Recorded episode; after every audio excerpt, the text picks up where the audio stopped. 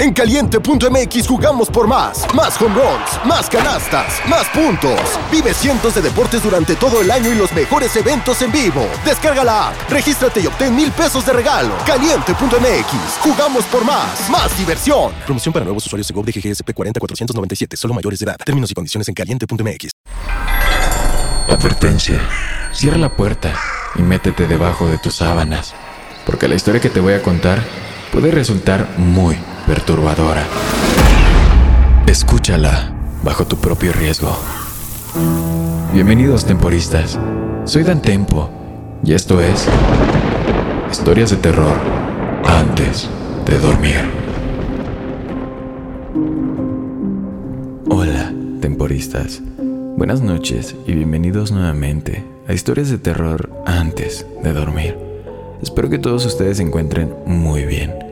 El día de hoy les traigo una historia que los va a mantener al filo de la cama, así que espero y la puedan disfrutar. Recuerden que pueden enviarme sus historias a través del correo dantempoplus.gmail.com y que no olviden seguirme en Instagram para seguirles trayendo más contenido de terror cada día. Sin más que decir, comenzamos con esta historia.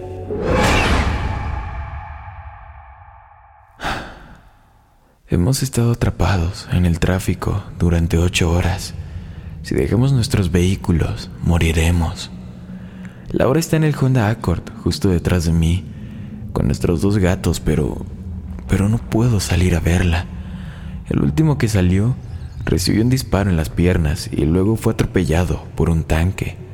Salimos ayer de Gainesville, Florida, donde Laura se había graduado recientemente de la Facultad de Derecho.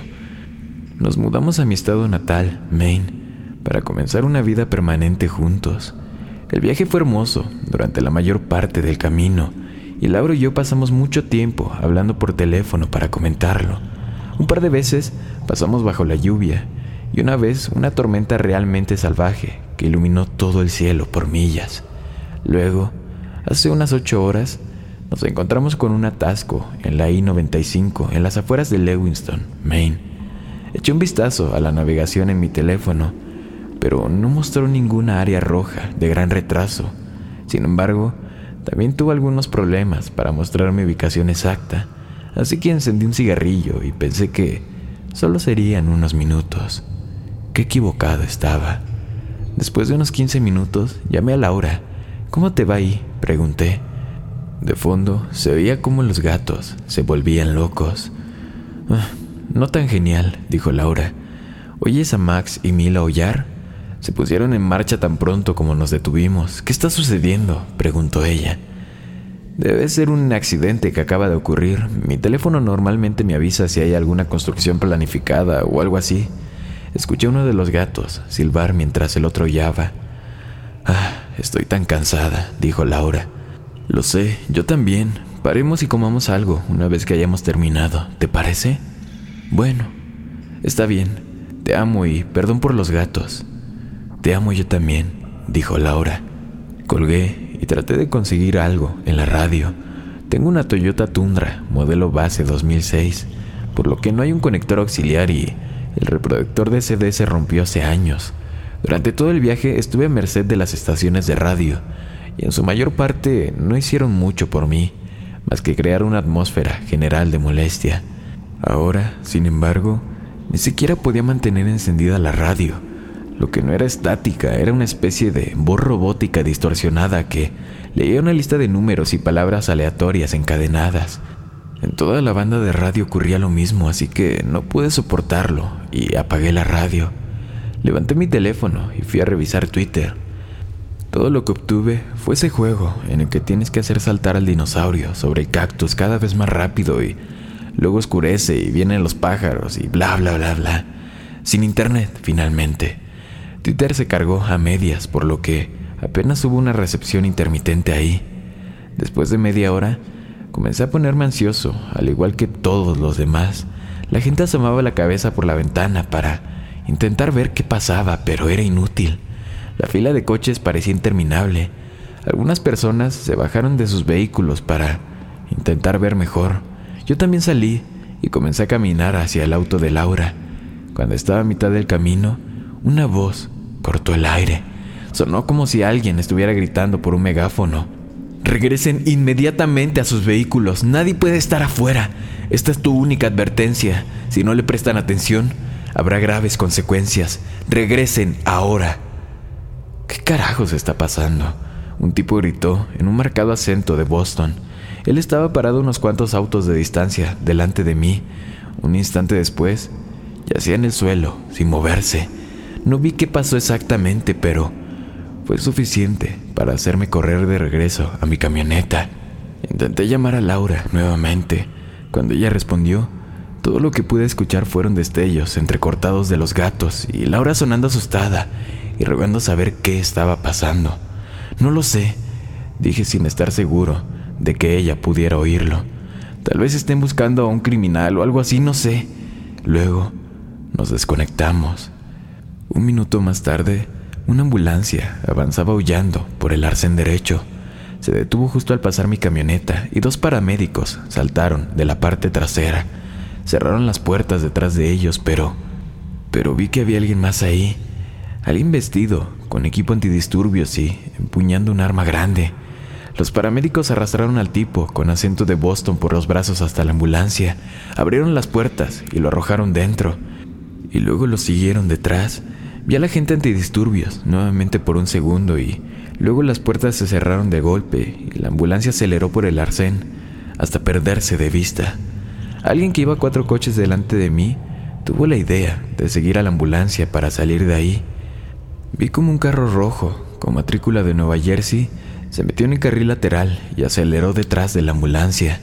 Intenté llamar a Laura para preguntarle si, si creía que deberíamos intentarlo también. Sin duda fue un movimiento atrevido, pero ella había sonado al final de su cuerda atrapada, ahí, con nuestros gatos llorando, así que pensé que podría estar dispuesto a intentarlo. Esta vez, la llamada ni siquiera se realizó. Me estaba preparando para intentar llamar nuevamente cuando escuché una fuerte explosión. Una nube de humo surgió en algún lugar más adelante y de repente había trozos de un automóvil volando por el aire, un auto rojo, muy probablemente el que había visto hace un momento.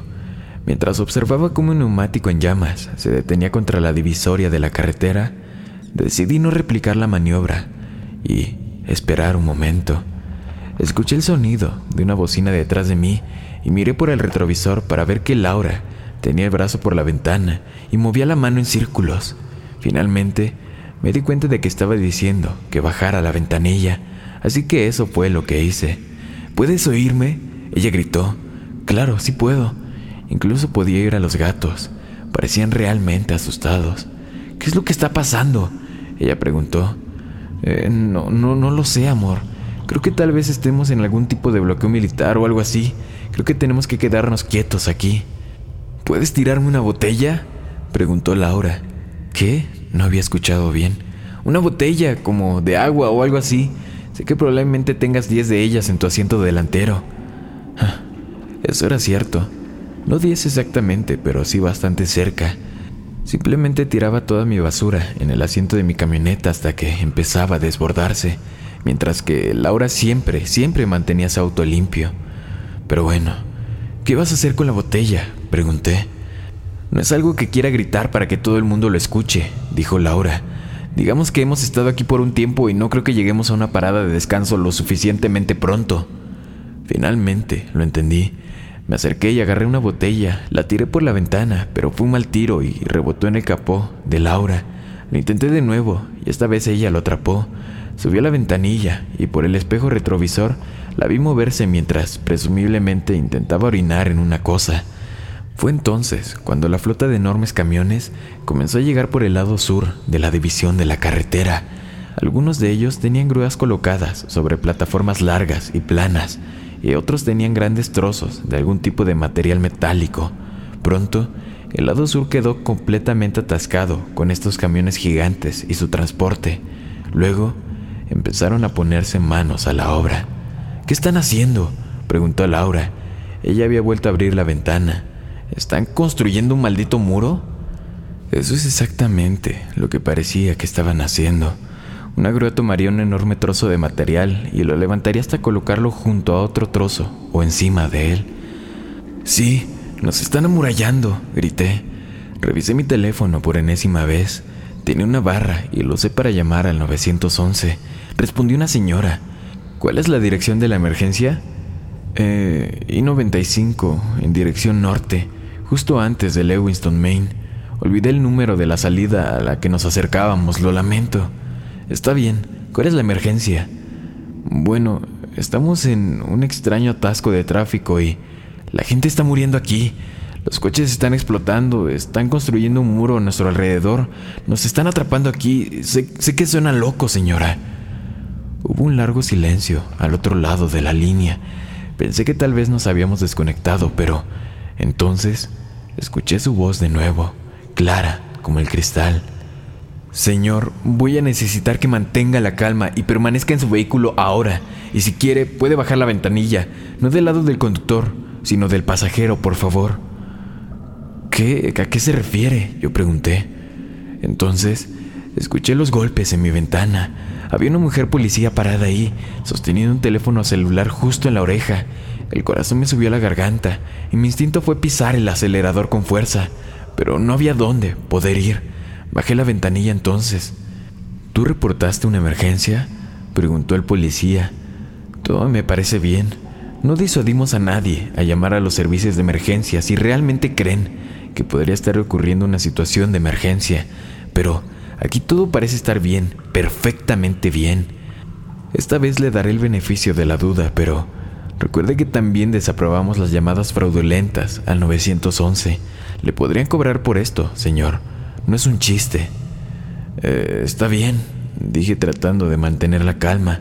Lamento eso, pensé que algo malo estaba pasando, pero ahora veo que todo está bien. Gracias por... Gracias por avisarme, señora.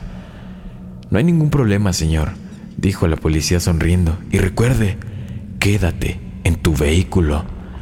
Sí, sí, eh, está bien, dije, tratando de sonreír, aunque estoy seguro de que mi cara parecía una maldita tumba. El policía sintió y luego se alejó entre la fila de coches. Esperó unos minutos y luego llamé a Laura. Creo que estamos jodidos. Llamé al 911 y ese policía que acaba de estar aquí, ella es la que contestó ella dijo que todo estaba bien, pero, pero obviamente nada aquí está bien. Carajo, dijo Laura. ¿Y entonces qué hacemos? Fue entonces cuando el tipo saltó de su auto y se dirigió a la zona boscosa a la derecha de la carretera. Y fue entonces cuando le dispararon en las piernas. Lo oí gritar y caer al suelo. Escuché un fuerte estruendo continuo, intercalado con chasquidos del bosque. Entonces vi el tanque no surgió tanto del bosque, sino que destruyó el bosque a su paso. Más allá, vi otro muro enorme. Estábamos amurallados por dos lados y mi suposición era que también estábamos amurallados por cuatro lados. El tanque aplastó al hombre como si fuera una hormiga particularmente pequeña. Carajo, ¿qué diablos está pasando? Ha pasado un tiempo. Ahora están trabajando en el tejado está casi terminado. Una vez que el techo está puesto, tengo la sensación que no tendré ninguna recepción, pero antes de que esto suceda, esperaré un pico más para poder publicar todo esto en internet. No sé si esto saldrá en las noticias o no. Pensé que era solo un atasco, así que probablemente así es como lo están jugando. Probablemente ya hayan desviado el tráfico a nuestro alrededor.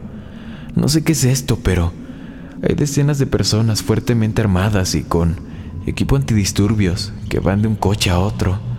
A veces sacan a alguien a rastras y lo llevan gritando a lo que queda del bosque, donde después desaparecen a la vista. Ya casi están cerca de mi camioneta. Espero que me salten a mí y a Laura, por favor lo pido. Voy a decirle que la amo. Si esto no te llega, no sé qué puedes hacer pero intenta ayudarnos. Aquí estaremos. Espero que la historia les haya gustado.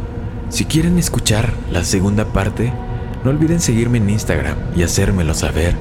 Sin más que decir, voy a enviar los tres saludos del día. Primero quiero enviar un saludo para Daniela, que nos escribe, hola Dan, me encantó el episodio, Lo escuché mientras hacía mi tarea. Espero que puedas mandarme un saludo. Me llamo Daniela y escucho el podcast desde México. Muchas gracias. Un gran saludo para ti. Y el otro va para Christopher Garro, que nos escribe. Es de las mejores que he escuchado. Ojalá sigas con contenido como este. En mi año 2023 fuiste el podcast que más escuché. Te escuché durante 479 minutos y me gustaría que me saludaras. Un gran saludo para ti y muchas gracias por escucharme amigo. Y también muchas gracias a todos ustedes por haberme acompañado esta noche. Buenas noches, querido amigo y amiga mía. Una producción de Drop.